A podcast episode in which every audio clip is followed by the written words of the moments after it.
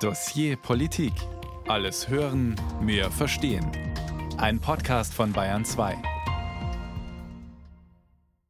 Mit Ingo Lierheimer. Militärs kämpfen im Sudan um die Macht, trotz der vereinbarten Waffenruhen. Es stehen sich gegenüber Regierungstruppen und paramilitärische Einheiten. Weit über 500 Menschen sind tot, Tausende verletzt. Und das sind nur die offiziellen Zahlen. De facto dürften sie weitaus höher liegen. Die Vereinten Nationen sehen die humanitäre Lage am Tiefpunkt und rechnen mit rund 800.000 Menschen, die vor der Gewalt fliehen. Allein deswegen geht dieser Konflikt uns alle etwas an. Aber es gibt noch viel mehr Gründe. Denn nur auf den ersten Blick sind die Kämpfe regional begrenzt. Hinter den rivalisierenden Einheiten stehen ausländische Mächte mit ganz unterschiedlichen Interessen.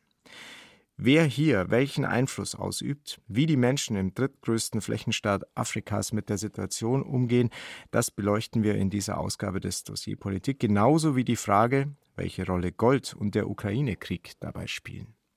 Viel Stoff, viele verschiedene Stränge, die wir ordnen und verknüpfen wollen. Und ich bin sehr froh, dass wir dafür eine der besten Expertinnen gewonnen haben. Marina Peter ist Vorsitzende des Sudan- und Südsudan-Forums, bereist die Region seit weit mehr als 30 Jahren und war erst vergangene Woche im Südsudan. Schön, dass Sie sich die Zeit nehmen für das Dossier Politik. Hallo, Frau Peter. Hallo, Herr Liahammer, und sehr gerne. Seit 1986, haben Sie mir gerade noch gesagt, sind Sie regelmäßig im Sudan wenn Ihnen das möglich ist und Sie die jetzt seit über zwei Wochen andauernden Kämpfe ausblenden können. Woran denken Sie zuerst, wenn Sie nach dem Sudan gefragt werden? Immer an die Menschen.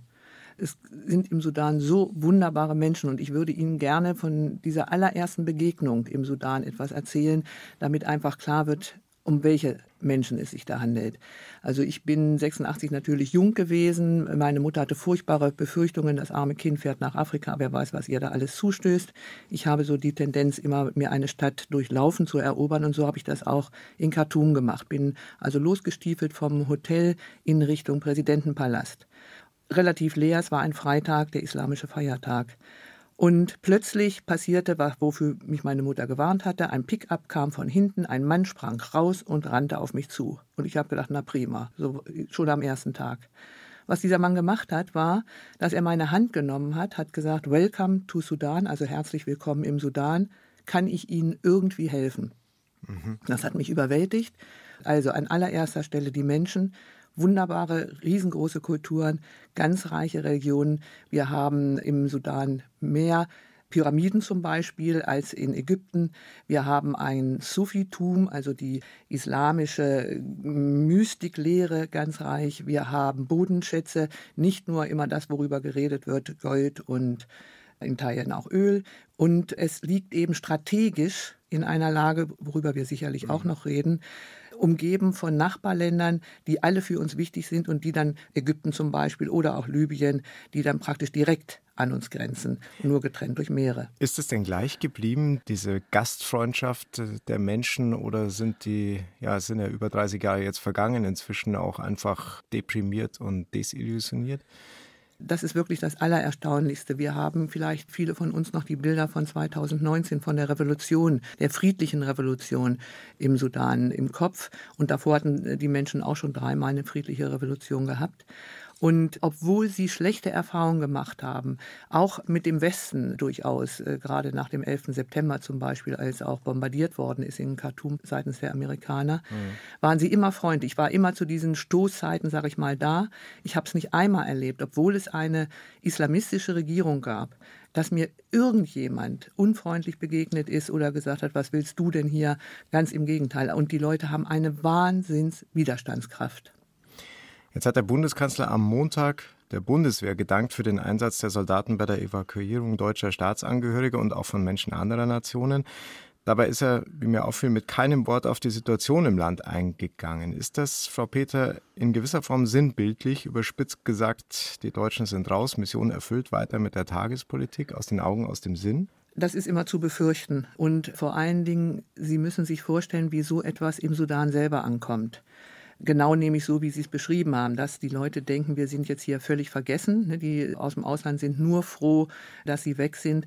Ich denke nicht, dass das bei allen so ist. Ich weiß von vielen, die jetzt auch evakuiert sind, dass ihr Herz da noch hängt, dass sie auch Freunde dort haben, um die sie sich Sorgen machen. Aber die Gefahr ist ganz groß. Wir haben das ja immer, dass nur wenn Krise ist, wenn Bilder produziert werden von leidenden Menschen, dann ist äh, so ein Land kurzfristig, mhm. relativ kurzfristig Thema und danach wird nicht mehr viel drüber geredet und es ist alles sowieso viel zu kompliziert. Also diese Befürchtung habe ich, aber das Schlimmste ist wirklich für die Sudanesen selber. Deswegen sind solche mhm. Sendungen wie heute auch so wichtig, weil dann können wir den Leuten sagen, hört zu, ihr seid nicht vergessen. Da gibt es noch immer wieder Berichte über euch. Das gibt den Leuten wirklich Hoffnung. Das unterschätzt man vielfach, aber das ist ein ganz, ganz wichtiges Zeichen. Das haben Sie 2019 schon erwähnt, die friedliche Revolution. Und da gab es dann einen Ministerpräsidenten namens Abdallah Hamdok. Und der warnt jetzt, dass der Konflikt heute zu einem der schlimmsten, wie er sagt, Bürgerkriege der Welt ausarten kann und meinte wörtlich, Syrien, der Jemen, Libyen wären dagegen Kinderkram. Wie schätzen Sie diese Gefahr ein? Einmal muss ich natürlich sagen, dass der ehemalige Ministerpräsident als Sudanese selbst das sicherlich ganz viel besser einschätzen kann als ich, jemand von außerhalb aus Deutschland. Aber ich teile das ganz genauso. Mit jedem Tag, der vergeht, wird die Gefahr größer dass es ein Auseinanderbrechen des Landes gibt, auch entlang ethnischer Linien. Wir haben jetzt schon viele Flüchtlinge.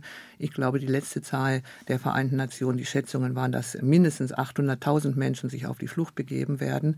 Und das kann wegen der vielfältigen Verflechtungen in die Nachbarländer, gerade, Sie haben Syrien angesprochen, Sie haben den Jemen angesprochen, darauf kommen wir sicherlich auch noch zu sprechen, kann es einen Flächenbrand geben. Keins der umgebenden Länder ist stabil. Jetzt haben Sie schon viele Punkte angesprochen und auf die Liste gesetzt, über die wir sprechen müssen. Und ich gebe Ihnen völlig recht, wir müssen nur schauen, dass wir das auch wirklich alles hinkriegen, müssen aber auch einen Blick zurückwerfen, um den Sudan und die Situation im Land heute zu verstehen, müssen wir eben in die Geschichte schauen. Und das ist eine Geschichte voller Revolten, Umstürze, Bürgerkriege, seit das Land 1956 seine Unabhängigkeit von der britischen Kolonialmacht erreicht hatte. Mit einem dieser Umstürze kam 1989 Umar al-Bashir an die Macht und er blieb es bis vor vier Jahren. Clemens Fehrenkotte über drei brutale, blutige Jahrzehnte der jüngsten sudanesischen Geschichte, die das Land und die Menschen prägen. Staatspräsident, Chef der Streitkräfte, Alleinherrscher, per Haftbefehl vom Internationalen Strafgerichtshof gesucht, wegen Völkermordes, Verbrechen gegen die Menschlichkeit und Kriegsverbrechen. 30 Jahre lang beherrschte Omar al-Bashir skrupellos nach seinem Militärputsch im Sommer 1989 die Geschicke des Sudan. Der ehemalige General schaltete zunächst jegliche Opposition aus, säuberte das Militär von möglichen Konkurrenten, brachte kritische journalistische Stimmen zum Verstummen, setzte die brutale Unterdrückung des überwiegend christlich geprägten Südens fort. Omar al-Bashir, der das bereits geltende islamische Recht, die Scharia, bedingungslos durchsetzen ließ, bediente sich dabei einer arabischen Reitermiliz, die in der westlichen Provinz Darfur bereits zuvor ihr Unwesen getrieben hatte, die Janjaweed. Als zwei Rebellenorganisationen des Südens gegen die systematische Diskriminierung durch den Norden zu den Waffen griffen, brach 2003 die alte Geburtsnarbe des Sudan in aller Grausamkeit erneut auf. Omar al-Bashir ließ die Janjaweed-Reitermiliz gegen die sesshafte Landbevölkerung Darfurs gnadenlos vorgehen, ließ Dörfer bombardieren, beging, so die US-Regierung unter dem damaligen Präsidenten George W. Bush, in Darfur Völkermord bis zu 400.000 Tote, so die Schätzung der Vereinten Nationen, über zweieinhalb Millionen Flüchtlinge. Die UN waren es auch, die 2006 die sofortige Auflösung der Janjaweed verlangten. Diktator al-Bashirs Antwort, die Reitermiliz wurde den regulären Streitkräften zugeordnet und erhielt einen neuen Namen, Rapid Support Forces, damals wie heute unter deren Befehlshaber Mohammed Handam Dalado. Die Verbrechen an der Zivilbevölkerung Darfurs, die Omar al-Bashir hatte verüben lassen, veranlassten den Internationalen Strafgerichtshof in Den Haag 2008 zum ersten Mal Anklage gegen einen amtierenden Staatspräsidenten zu erheben.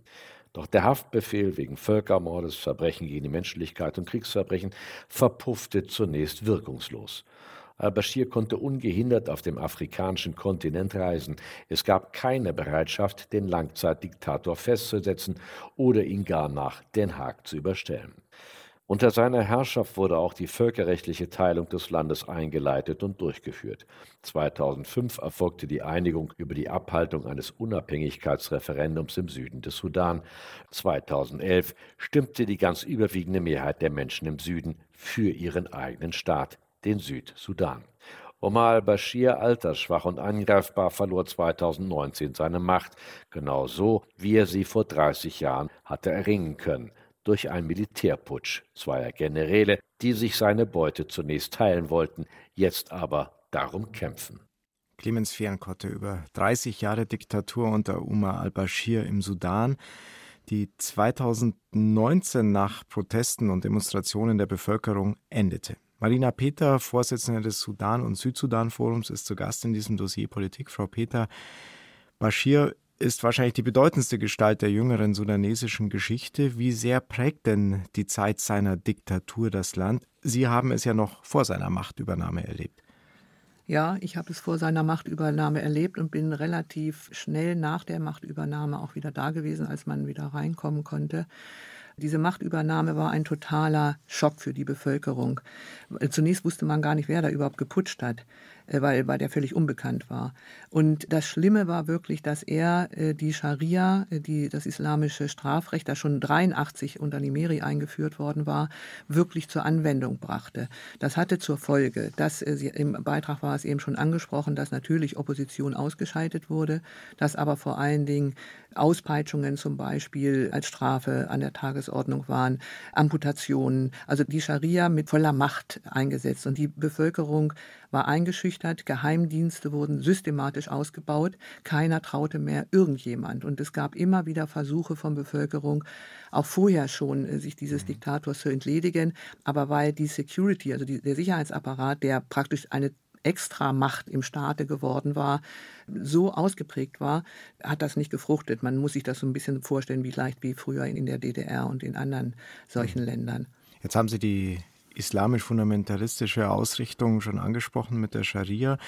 Der Süden des Landes, muss man sagen, und der Südsudan heute ist ethnoreligiös und christlich geprägt. Welche Rolle spielt denn die Religion politisch?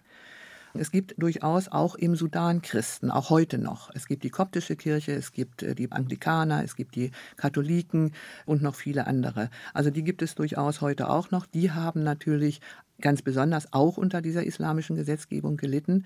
Eigentlich hat von der Tradition her pflegt der Sudan einen ganz toleranten Islam. Deswegen hatte ich vorhin auch die mhm. Sufis erwähnt. Also wirklich Umgang miteinander friedlich und tolerant. Und durch diesen politischen Islam Dadurch hat sich das Ganze verschärft. Es wurden Koranschulen überall eingebaut. Es ist sicherlich vielleicht einigen noch bekannt, dass Osama bin Laden da eine ganze Zeit war, dass der Terrorist Carlos, der später in Frankreich ausgeliefert worden ist, da war. Es gibt irakische Ansar al-Sunni nennen die sich Islamisten, die im Sudan versucht haben, Fuß zu fassen. Also dieser politische, militante Islam war eine ganz große Gefahr und für die Bevölkerung eben im allertäglichen Leben bis ins Kleinste war alles organisiert, das Curriculum in der Schule und so weiter.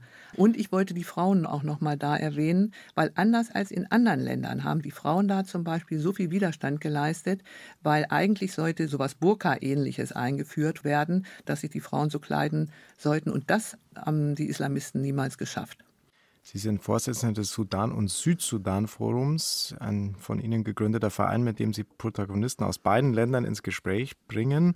Und Sie waren letzte Woche noch im Südsudan, der 2011, wir haben es im Beitrag von Clemens Fernkotte gehört, unabhängig wurde. Wie ist denn dort der Blick auf den Konflikt im Nachbarland? Also es gibt so ein Sprichwort, das heißt, wenn der eine hustet, bekommt der andere Schnupfen. Diese beiden Länder sind so eng miteinander verbandelt. Wir haben über eine Million Flüchtlinge aus dem Südsudan im Sudan. Die sind wegen der Kämpfe im Südsudan dorthin geflohen. Vielleicht ein Beispiel, der Berater im Präsidentenbüro im Südsudan ist ein Nuer, das ist die, die zweitgrößte Volksgruppe. Der wiederum war aber ein Adoptivsohn von Omar al-Bashir. Das kann man sich hier immer ganz schwer vorstellen. Aber um solche Länder zu verstehen, muss man genau da hingucken. Wer hat welche Verbindung? Mhm. Und wer unterstützt deshalb auch jemand? Und die Angst, also die war, als ich jetzt da gewesen bin, fast greifbar. Überall greifbar dieses, wir sind sowieso so arm, wir haben sowieso Konflikte, es sind so viele Waffen hier im Land, es gibt so viele Verbindungen, wir sind die Nächsten, wo es wieder losgeht. Nach 30 Jahren ist das Land 2019 den einen Diktator losgeworden, Omar al-Bashir, und viele sagen, jetzt haben sie zwei. Kann man diese kurze Formel so stehen lassen? Ich bin nicht ganz sicher und ich würde gerne auch noch mal ein Wort sagen, weil immer gesagt wird, dass das Militär Bashir gestürzt hat und seitdem die Macht an sich gerissen hat. Die friedliche Revolution haben wir schon erwähnt. Und ohne diese friedlichen Demonstranten wäre Beschir niemals gestürzt worden. Die beiden Protagonisten, beides praktisch Ziehsöhne auch von Beschir, haben sich auf die Seite geschlagen der Demonstranten und haben dann kurzfristig versucht, ganz alleine die Macht an sich zu reißen. Das ist ihnen aber nicht gelungen.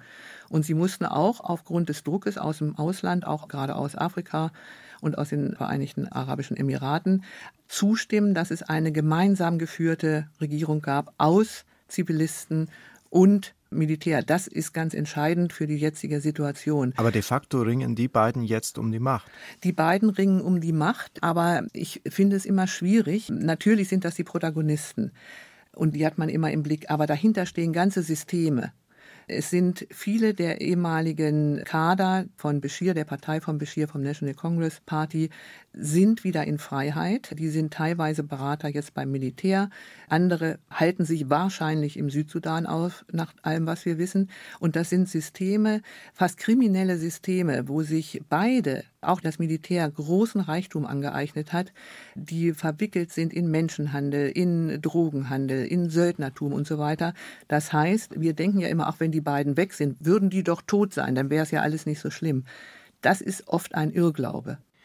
Wir wollen uns die zwei Generäle, die mit ihren Truppen um die Herrschaft ringen, de facto um die Herrschaft ringen, jetzt etwas genauer anschauen. Das ist zum einen der Armeechef und de facto Präsident Burhan und zum anderen der Chef der RSF-Miliz Mohammed Hamdan Daglo im Sudan, nur als Hemeti bekannt.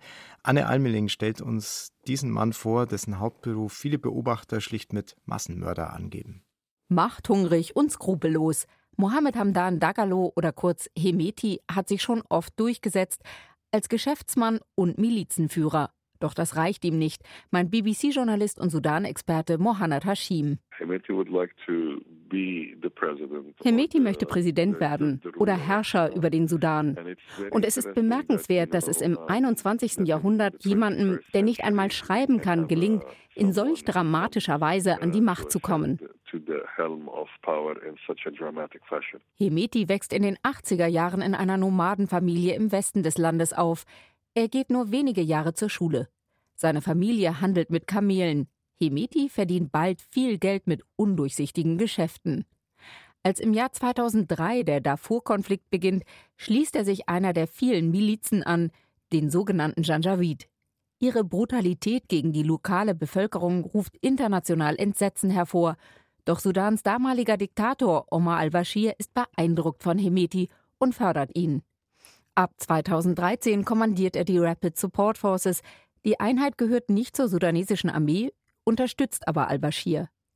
Bis 2019, als Hunderttausende Sudanesen auf die Straße gehen, um gegen die Militärherrschaft zu protestieren. Die Armee und Hemetis mächtige Miliz lassen al-Bashir schließlich fallen.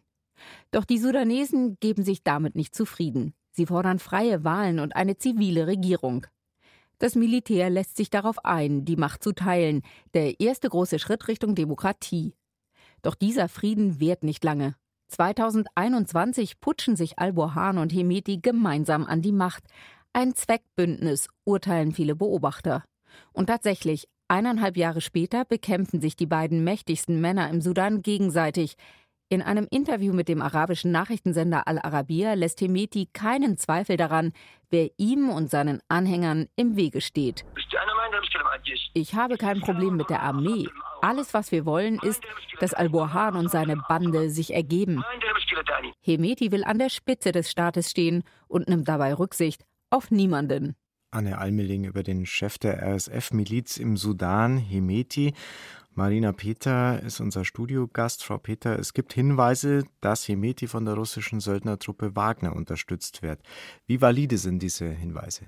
Die sind sehr belastbar. Also es gibt einmal eine relativ bekannte Untersuchung von einem Fernsehsender, die darauf hindeuten. Es gibt aber wesentlich ältere von Sudanesen selbst durchgeführte Untersuchungen und einen Bericht, die relativ genau beweisen können, wo überall Wagner beteiligt ist, insbesondere auch im Goldhandel. Also das ist valide. Aber ich denke, auch da greift es wieder zu kurz, wenn wir nur auf Russland schauen. Also äh, Hemiti kriegt durchaus auch noch von vielen anderen Unterstützung. Aber das sudanesische Gold hat die Beziehung Putins zu Hemeti sehr innig werden lassen. Oder interpretiere ich Sie da falsch? Nein, das ist richtig. Also wir können davon ausgehen, dass der Umschlagplatz für das Gold eher in den Arabischen Emiraten liegt, aber dass ein Großteil dieses Goldes tatsächlich in oder viel von dem Gold mhm. in Russland gelandet ist. Und natürlich gibt es dafür im Gegenzug auch etwas anderes. Das wollte ich gerade fragen, weil für Russland ist es natürlich wichtig, mit dem Gold die von westlichen Sanktionen getroffene Zentralbank zu stützen. Was ist die russische Gegenleistung für das sudanesische Gold? Waffen.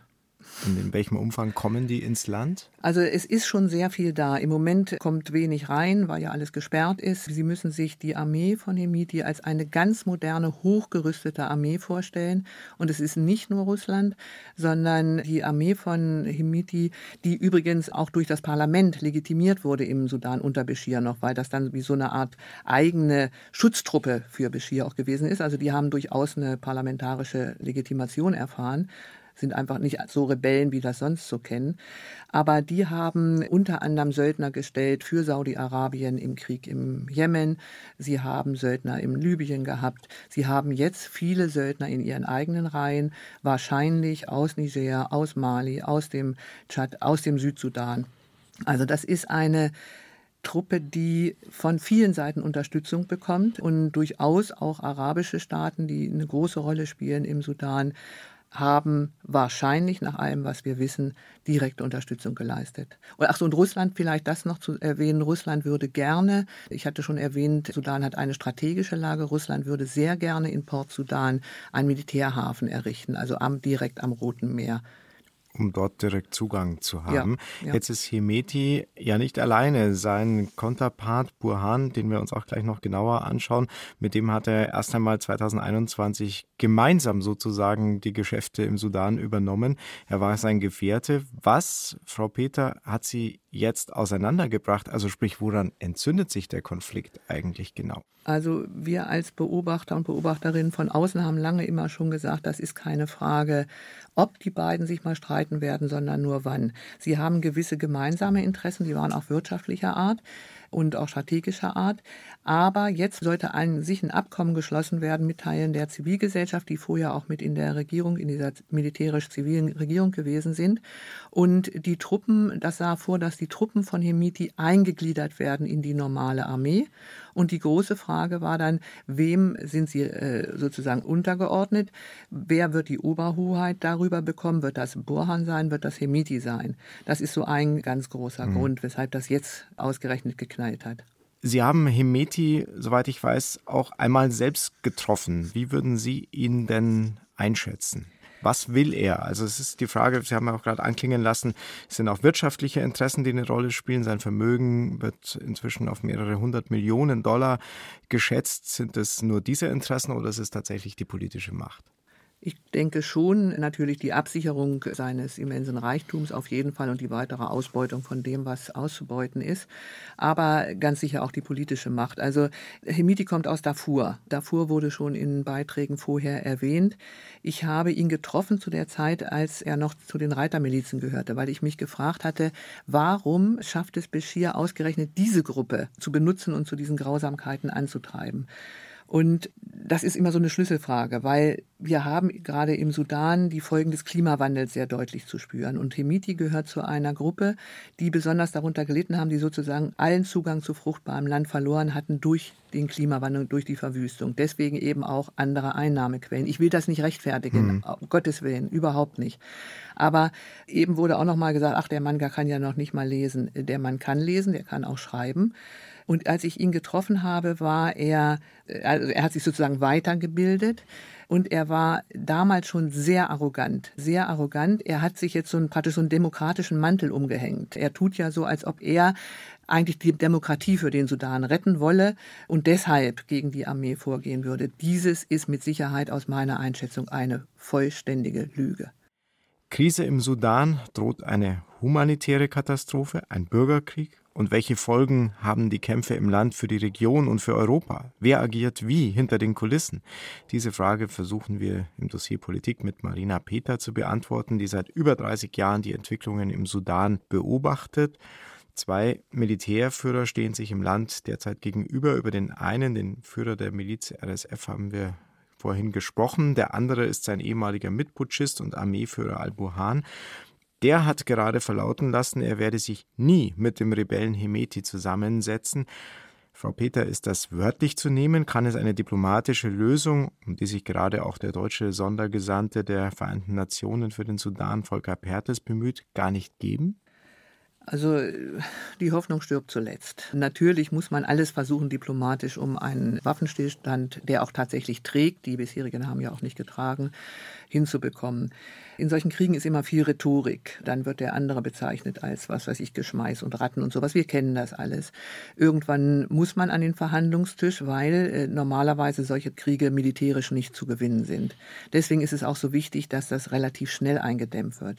Dass es allerdings eine tragfähige, dauerhafte Lösung durch solche Gespräche gibt und selbst wenn die beiden wieder an einem Tisch zusammensitzen, das möchte ich bezweifeln. Wer kann denn überhaupt als Vermittler auftreten und hätte die entsprechende Rückendeckung, um zu vermitteln? Also äh, im Moment haben wir leider noch so ein bisschen zu viele Köche, äh, von denen wir ja sagen, äh, die verderben den Brei. Es hatte sich angeboten, interessanterweise auch Israel, es hatte sich angeboten auch die Türkei. Im Moment gibt es aber zwei große Initiativen. Das eine ist Saudi-Arabien. Das wird auch gestützt von den USA. Und das andere ist ein Prozess von IGAD, also der Intergovernmental Association for Development. Das ist so am Horn von Afrika eben so eine Entwicklungsorganisation, eine regionale, wo die ganzen Länder drin sind. Da ist interessanterweise der südsudanesische Präsident Salva Kiir derjenige, der das Ganze anführen soll. Beide, sowohl Saudi-Arabien als auch Salva Kiir, haben nun gerade äh, verlautbart, im Prinzip seien die beiden bereit, sich zusammenzusetzen und sogar über einen siebentägigen Waffenstillstand zu verhandeln. Aber wenn es so viele verschiedene Meldungen gibt, dann ist das immer schwierig. Aber wir müssen auf jeden Fall die regionalen Mächte Ägypten, Saudi-Arabien, die Emirate und der Südsudan müssen mit Sicherheit eingebunden werden. Also da sind auch viele Köche, die dann am Schluss in der Küche stehen müssen, wie Sie das jetzt gerade beschrieben haben. Ja, aber äh, wenn ich das noch vielleicht sagen darf, wenn die Zivilgesellschaft nicht in einem transparenten Prozess mit eingebunden wird, dann wird es niemals eine tragfähige Lösung geben.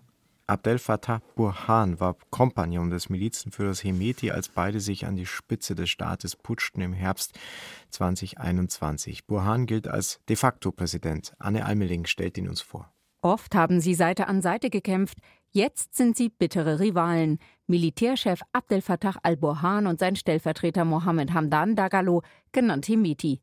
Die beiden mächtigsten Männer im Sudan putschten sich 2021 an die Macht.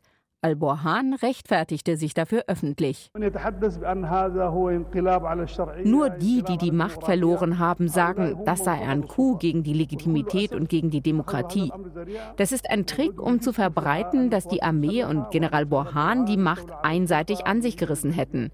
Ich sage, das ist nicht wahr. Denn seit Tag 1 sagen wir immer wieder, wir sind bereit zum Dialog. Wenn sich die politischen Kräfte einigen, werden wir mit ihnen in Dialog treten. Und wenn wir uns darauf verständigen, ihnen die Macht zu übergeben, werden wir das ohne Zögern tun. Tatsächlich schenkt Al-Burhan der Demokratiebewegung aber kein Gehör. Im Gegenteil. Der Armeechef tut alles dafür, den ausgehandelten Übergangsprozess zu einer zivilen Regierung zu verhindern und damit einen Machtverlust für das Militär. Al-Borhan hat in der Armee Karriere gemacht, von der Militärakademie bis zum General. Im Darfur-Konflikt, der im Jahr 2003 begann, kämpften seine Einheiten gegen die aufständische Bevölkerung, Seite an Seite mit seinem späteren Komplizen Hemeti. Ein Zweckbündnis, sagt BBC-Journalist und Sudan-Experte Mohanad Hashim. Diese beiden Männer sind unter der Herrschaft von Omar al-Bashir an die Macht gekommen. Das war ein skrupelloses Regime. Eins, das Kriege und Konflikte überdauert hat und Kriege und Konflikte produziert hat. Omar al-Bashir wurde 2019 vom Militär entmachtet, doch die Armee beansprucht die Macht im Sudan bis heute. Und de facto Präsident Abdel Fattah al-Burhan scheint kein Interesse daran zu haben, dass sich daran etwas ändert. Anne Almeling über den sudanesischen Armeechef Marina Peter. Er führt die Armee an. Wie ist denn deren Stärke einzustufen im Vergleich zur 100.000 Mann Miliz seines Kontrahenten Hemeti? Also die Armee ist eine professionelle Armee, das muss man ganz klar konstatieren, sehr gut ausgebildet, aber setzt sich auch aus natürlich vielen verschiedenen ethnischen Gruppierungen zusammen. Also es ist eine professionelle Armee. Eine professionelle Armee aber, die sich auch schon in der Vergangenheit, zum Beispiel unter Bashir, dadurch ausgezeichnet hat, dass sie keinerlei Rücksicht auf ihre eigene Zivilbevölkerung nimmt. Mhm. Damals wurde im Südsudan eben bombardiert. Man sagt ja immer nur militärische Ziele. Ich selber hatte den Genuss, zweimal in solchen Bombardierungen dabei zu sein. Einmal hatte ich gerade eine Schule besichtigt, ein anderes Mal ein Krankenhaus, die beide getroffen wurden später. Und das Gleiche erleben wir jetzt auch wieder. Wir erleben genau dieses, die Armee bombardiert, insbesondere in Khartoum, aber auch in Darfur. Und dadurch, dass die Truppen von Hemiti sich sozusagen in Wohngebieten verschanzt haben, besonders in Khartoum, aber auch in Omdurman, der Stadt direkt äh, am Nil auf der gegenüberliegenden Seite, nimmt sie bewusst in Kauf, dass so viele zivile Opfer da sind. Und äh, das sind natürlich Kriegsverbrechen. Sie sagen, es ist eine professionelle Armee, aber diese Armee geht natürlich auch gegen Kräfte vor, die auch Sudanesen sind. Warum folgt Burhan die Armee? Die Frage ist, wie lange wird sie noch folgen? Bashir hatte ja nicht umsonst sich diese paramilitärische äh, Schutztruppe, äh, die RSF unter Hemiti aufgebaut, weil der nämlich auch seinem eigenen Militär nicht getraut hat. Es gibt immer wieder Säuberungsaktionen in solchen Situationen. Also es werden immer Leute mhm. ausgetauscht, von denen man denkt, ach, die, die sind vielleicht doch nicht hörig. Wir hören, ich kann das aber nicht sagen, ob das stimmt, dass einige von den Darfur-Soldaten sich jetzt schon weigern, mitzukämpfen. Ich kann das nicht mhm. verifizieren, aber das wäre nicht verwunderlich. Also im Moment Moment sind viele, also auch viele, die vorher Burhan abgelehnt haben eigentlich, auch äh, selbst so aus der Mittelschicht in, in der sudanesischen Bevölkerung, die jetzt aber sagen, nee, das ist unsere nationale Armee, Hemiti ist äh, schuld, ich kann das nicht beurteilen, ich will das auch nicht beurteilen, wer schuld ist, also wer den mhm. ersten Schuss geschossen hat. Aber es gibt so ein, ich höre das von einigen von meinen Kontakten, dass sie sagen, na ja, das ist immerhin unsere Nationalarmee und wenn Hemiti an die Macht kommt, dann wird alles noch viel schlimmer. Jetzt haben wir von Hemeti vorhin gehört, dass er unter anderem von Russland stark unterstützt wird mit Waffen. Wer steht denn hinter Burhan? An erster Stelle ganz sicherlich immer zu nennen Ägypten. Der äh, ägyptische Premierminister würde sehr gerne ein System haben im Sudan, so wie es eben in Ägypten auch ist, wo man so ein bisschen so einen Deckmantel hat von ich sage mal, so eine Art Scheindemokratie, äh, wo aber ganz klar ist, wo die Macht ist. Also Ägypten ganz stark, deswegen ist Ägypten immer einzubeziehen in jeglichen Versuch von, von mhm. Lösung äh, oder auch von diplomatischem Druck. Die USA äh, haben sich inzwischen klar positioniert und stehen hinter Burhan. Saudi-Arabien und auch die Arabischen Emirate sind so ein bisschen Wackelkandidaten. Also ich habe so ein bisschen das Gefühl, dass viele Länder in der Region so eine Art Doppelspiel spielen. Saudi-Arabien hat viel Geld gegeben an den Sudan noch im Dezember. Aber lange Zeit wurde vermutet, die sind eher auf Seiten Hemitis. Die scheinen sich inzwischen so ein bisschen gewendet zu haben. Es kann aber genauso gut auch sein, dass sie alle abwarten, na, wer gewinnt dann und dann schnell den Sieger unterstützen. Wie weit geht die Unterstützung der USA? Liefern die auch Waffen? Das kann ich nicht beurteilen. Hemeti wie Burhan sind als repressive Militärs beschrieben, denen eigentlich kein Mittel zu radikal und zu grausam erscheint, um es einzusetzen. Wer, Frau Peter, widersetzt sich diesem Vorgehen? Wie steht es um eine organisierte Opposition? Die Opposition ist eigentlich bisher sehr gut organisiert gewesen. Das hat sich eben 2019 in der Revolution gezeigt, wo wirklich alle an einem Strang gezogen haben. Und nur dann kann ja sowas auch funktionieren. Leider ist im Verlauf diese gemeinsame, ich muss leider diesen Kriegsausdruck äh, Front benutzen, äh, zerbröselt. Also die äh, traditionellen Parteien haben sich nochmal gespalten. Da ging es auch natürlich darum, wer kriegt dann jetzt hier welchen Posten. Dadurch, dass noch Rebellen mit hineingekommen sind in die Regierung, also die vorher schon da waren, die schon gegen Bashir gekämpft hatten, ist nochmal eine weitere Militarisierung entstanden. Die stehen teilweise auch den Islamisten sehr nahe. Wir haben diese alten islamistischen Strömungen, das dürfen wir wirklich nicht vergessen, die sind durchaus noch da und wollen mhm. natürlich auch zurück an die Macht. Aber wir haben eine Struktur von Nachbarschaftskomitees und Widerstandskomitees, die sogenannten Resistance-Komitees, besonders in Khartoum, aber auch in der gesamten Fläche. Das sind überwiegend junge Leute und die sind diejenigen, die praktisch ihre Angst überwunden haben. Die sagen, ein für alle Mal müssen wir Schluss machen im Sudan mit den ewig wiederkehrenden Diktaturen. Die haben schon viele aus ihren eigenen Reihen verloren, wirklich physisch durch Tod oder viele sind auch verhaftet worden. Die machen aber weiter und die gehen jetzt auch nicht weg, sondern die organisieren mhm. die Hilfe, die zeigen Fluchtwege auf. Und ich habe manchmal so das Gefühl, das sind so fast weltweit die Letzten, die wirklich noch an Demokratie glauben und dafür kämpfen. Zwei Männer führen die sich bekämpfenden Truppen der Armee und der RSF-Miliz an. Wir haben es gehört. Beide Militärführer haben gemeinsam vor gut eineinhalb Jahren den zivilen Premier Abdullah Hamdok gestürzt. Damals kam es zu Demonstrationen, an denen sehr viele Frauen teilgenommen haben, wie schon beim Aufstand gegen den Diktator Bashir 2019.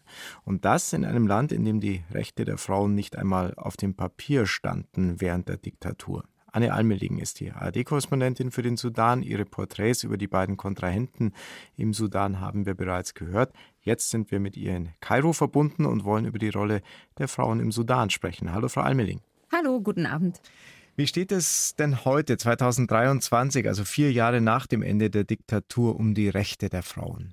Es hat sich insgesamt ein bisschen was geändert und zwar sichtbar. Also seit der Revolution trauen sich die Frauen auf die Straße.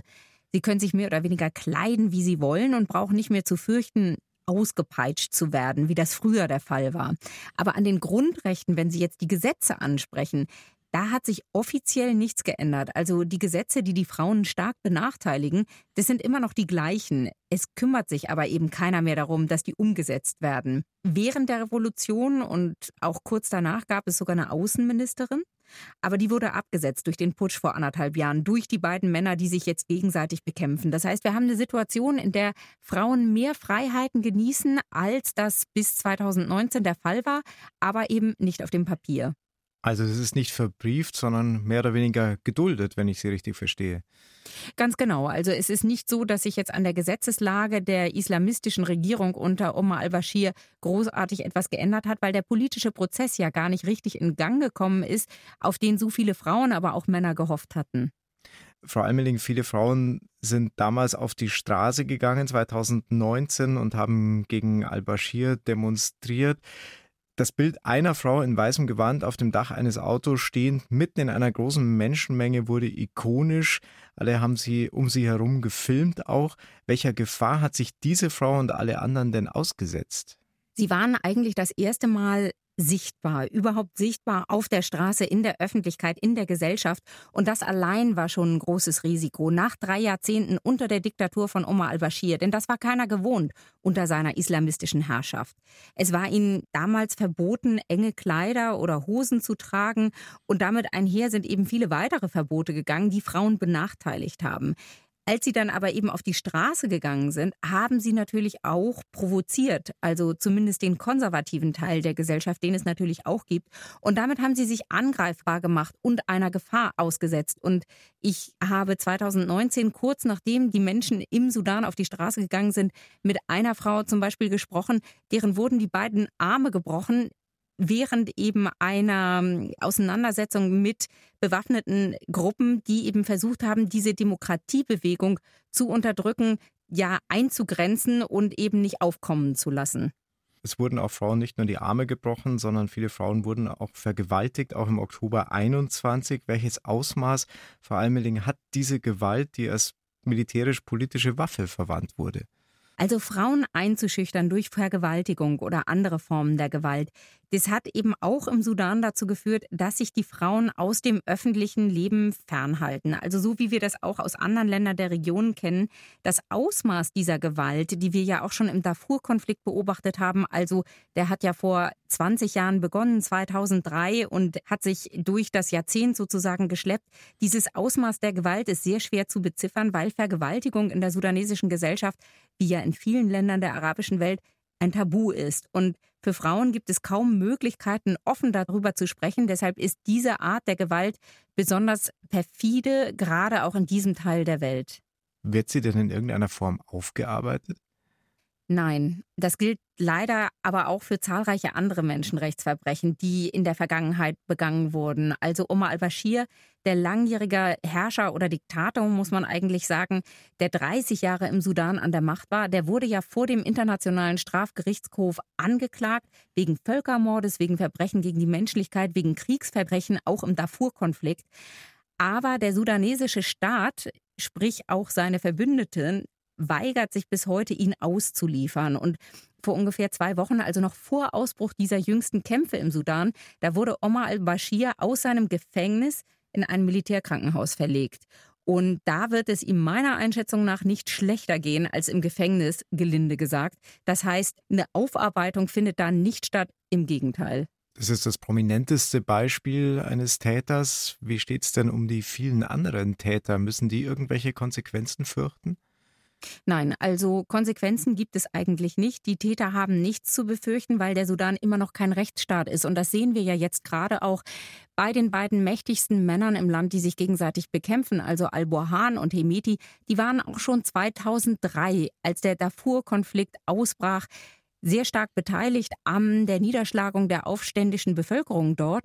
Die haben auch schwere Gewaltverbrechen begangen. So sehen es zumindest diejenigen, die den Konflikt genau beobachtet haben. Sie sind dafür aber nie zur Rechenschaft gezogen worden. Und es gibt auch Stimmen, die sagen, die Tatsache, dass sie eben nicht sich rechtfertigen mussten, dass sie nie ihre eigenen Gewalttaten verantworten mussten, hat auch dazu mhm. geführt, dass sie jetzt überhaupt aufsteigen konnten und sich weiter im Machtapparat des Sudans hocharbeiten konnten und nun eben in einer Situation sind, sind, dass sie Waffen und Macht vereinen und überhaupt keine Rücksicht nehmen auf die Zivilbevölkerung. Wir erleben in anderen Ländern, autoritär geführten Ländern wie zum Beispiel dem Iran, dass Frauenproteste auch von Männern inzwischen unterstützt werden. Wie ist das im Sudan? Also ich glaube, im Sudan können wir nicht wirklich von einer feministischen Bewegung sprechen, obwohl eben Frauen auf mhm. die Straße gegangen sind. Es ist eher eine Bewegung, die auch die Frauen erfasst hat. Und das war besonders bemerkenswert, weil Frauen in fast der ganzen arabischen Welt unterrepräsentiert sind und das im Sudan ganz besonders waren. Und dass sie eben auf die Straße gegangen sind, hat ein großes Echo hervorgehoben, wurde von der Welt wahrgenommen. Aber das hat mit einer feministischen Bewegung meiner Meinung nach nicht wirklich viel zu tun und wird auch nicht als feministische Bewegung von den Männern gesehen. Das hat hier in der arabischen Welt nochmal eine ganz andere Dimension der Diskussion. Das heißt, feministische Bewegungen in dem Sinne, wie wir sie aus der westlichen Welt kennen, die gibt es hier nur sehr eingeschränkt. Vielen Dank für diese Einschätzungen, die ARD-Korrespondentin Anne Almeling über die Rolle der Frauen im Sudan. Dankeschön für Ihre Zeit. Danke. Gerne. Und Marina Peter ist unser Gast in diesem Dossier Politik. Frau Peter, Sie haben das Gespräch verfolgen können. Vermissen Sie denn ein wenig die Unterstützung aus Europa, aus anderen demokratischen Ländern für diese demokratischen Kräfte, die Sie schon beschrieben haben, die Nachbarschaftskomitees, aber auch für die Frauen im Sudan? Ich würde gerne noch mal etwas sagen zu dem Beitrag. Ich schätze Ihre Kollegin außerordentlich, aber ein Aspekt ist mir ein bisschen zu kurz gekommen. Die Frauen im Sudan und die Frauenbewegung, die Frauenunion hat eine ganz, ganz lange Tradition. Also schon 1956 ist der Sudan unabhängig geworden und wir haben damals schon Frauen im Parlament gehabt. Es gab eine linke Bewegung im Sudan, wo die Frauen ganz stark waren. Und die Frauen haben vor allen Dingen schon während des Krieges zum Beispiel mit dem Südsudan, äh, sind die auf die Straße gegangen. Die Männer haben sich das nicht getraut. Die Frauen haben sich zusammengetan, völlig unterschiedliche politische Meinung, völlig andere Religion, die einen Christin, die anderen äh, Muslima. Und die sind zusammen auf die Straße gegangen und haben protestiert und sind damals immer auch schon zusammengeschossen worden. Also das ist nicht einmalig, das hat eine Tradition. Ich stimme zu, das ist jetzt nicht so, wie wir so feministische Gruppierungen kennen aber die gibt es durchaus auch. Also die Frauen eine Stärke sondergleichen. Und natürlich haben viele jetzt auch aus dem Ausland dadurch, sie sprachen dieses Bild, dieses ikonische Bild von der jungen Frau im weißen Top an, äh, haben daraufhin viele sind aufmerksam geworden auf die Frauen. Es gibt inzwischen ja auch in der Wissenschaft, äh, hat man eingesehen, wenn man wirklich Frieden und schaffen will, etwas Dauerhaftes schaffen will, geht das überhaupt nicht ohne die Frauen, sondern man muss die Frauen stärken. Viele hätten, denke ich, gerne mehr gemacht und Frauen besser unterstützt, aber die politischen Verhältnisse haben es erstmal so nicht zugelassen, zumal ja auch Entwicklungshilfegelder zum Beispiel nicht geflossen sind. Aber es gibt viele Nichtregierungsorganisationen und jetzt auch wieder im Sudan selber, die sich gegenseitig unterstützen und die Frauen arbeiten sehr eng mit Männern zusammen. Das darf man auch nicht vergessen. Was heißt, Frau Peter, die politischen Verhältnisse haben es nicht zugelassen, die Frauen zu unterstützen? Das ist ja auch ein Wille, der von einem Land ausgehen so muss, die Frauen zu unterstützen. So also wenn es. wir jetzt an mhm. Annalena Baerbock denken und ihr Credo der feministischen Außenpolitik, dann muss man das ja auch unterlegen. Das muss man unterlegen, aber dazu braucht es ja immer diese sogenannten Strukturen. Also Länder arbeiten entweder mit Regierungen zusammen, das war so nicht gegeben im Sudan durch den Militärputsch, also das ging es allein formal nicht. Dann wird natürlich versucht, über Nichtregierungsorganisationen das zu machen. Und da haben wir das große Problem, dass häufig diese wunderbaren sudanesischen Organisationen, die sich gebildet haben, nicht direkt unterstützt werden können, weil die müssen registriert sein. Also es gibt ja ein Verfahren so über Ministerien, dass Gelder locker gemacht werden können oder auch über andere Organisationen. Und da liegt so ein bisschen die Krux Viele hätten sich sehr gewünscht, gerade Sudanesien, dass sie mehr Unterstützung bekommen hätten. Also es gab auch mhm. einige natürlich, die jetzt hier studieren konnten und äh, solche Dinge auf jeden Fall. Aber es war auf jeden Fall zu wenig und das hat oft einfach mit Bürokratie zu tun. Viele Menschen sind auf der Flucht aus dem Land. Frau Peter, da könnten wir jetzt noch eine eigene Stunde dazu machen, glaube ich. Aber trotzdem, geben Sie uns einen kurzen Eindruck. Wohin fliehen Sie und wie sind die Bedingungen für diese ja. Flucht? Wir müssen verschiedene Gruppen unterscheiden von denen, die sich jetzt auf die Flucht machen müssen. Es gibt Hunderttausende, die sich einfach innerhalb des Landes zu retten versuchen. Die gehen dann eben aus der Hauptstadt äh, von den direkten Kämpfen weg in Gebiete, wo noch nicht gekämpft wird. Die gibt es durchaus noch. Es gibt äh, zum Beispiel im Blue Nile, das grenzt an den Süden, aber auch in Teilen von Südkordofan, das sind die Nuba-Berge und so weiter. Das ist kein unmittelbares Kampfgebiet im Moment noch nicht. Da gehen die Leute hin oder eben einfach nördlich raus aus der Hauptstadt.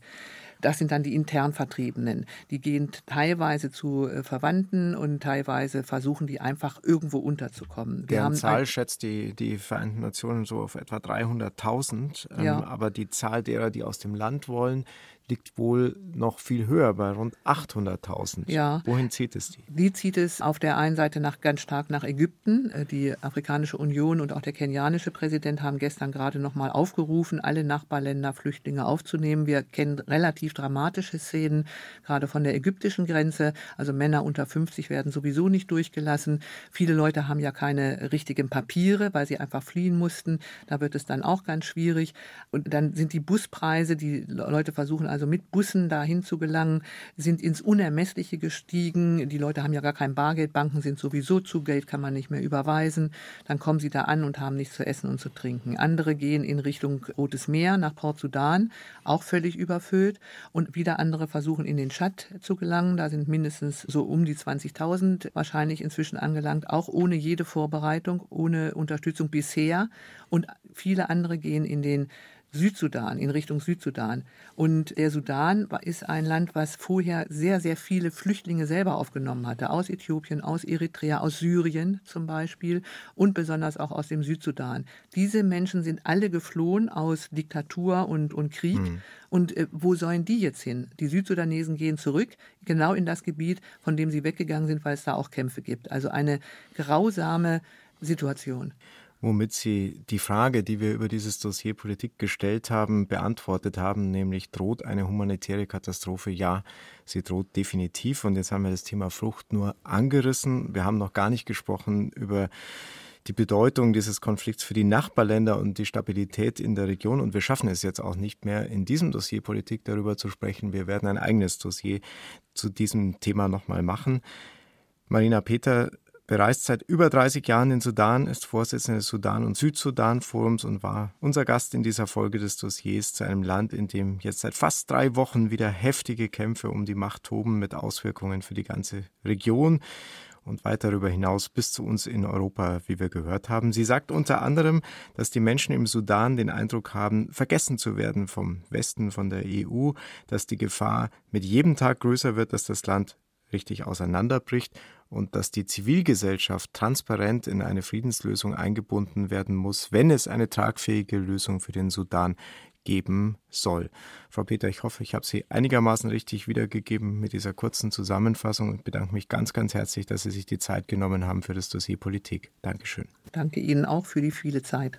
Alle Ausgaben des Dossiers finden Sie in der ARD Audiothek. Dort empfehle ich Ihnen in unserer Reihe Breitengrad die jüngste Folge über das englische Königshaus bis in die 50er Jahre des letzten Jahrhunderts Kolonialmacht des Sudan und die Frage, wie verankert die Monarchie auf der Insel noch ist, kurz vor der Krönung von King Charles am 6. Mai. Unbedingt anhören. In diesem Sinne eine spannende Radio- und Podcast-Zeit wünscht Ingo Dierheimer.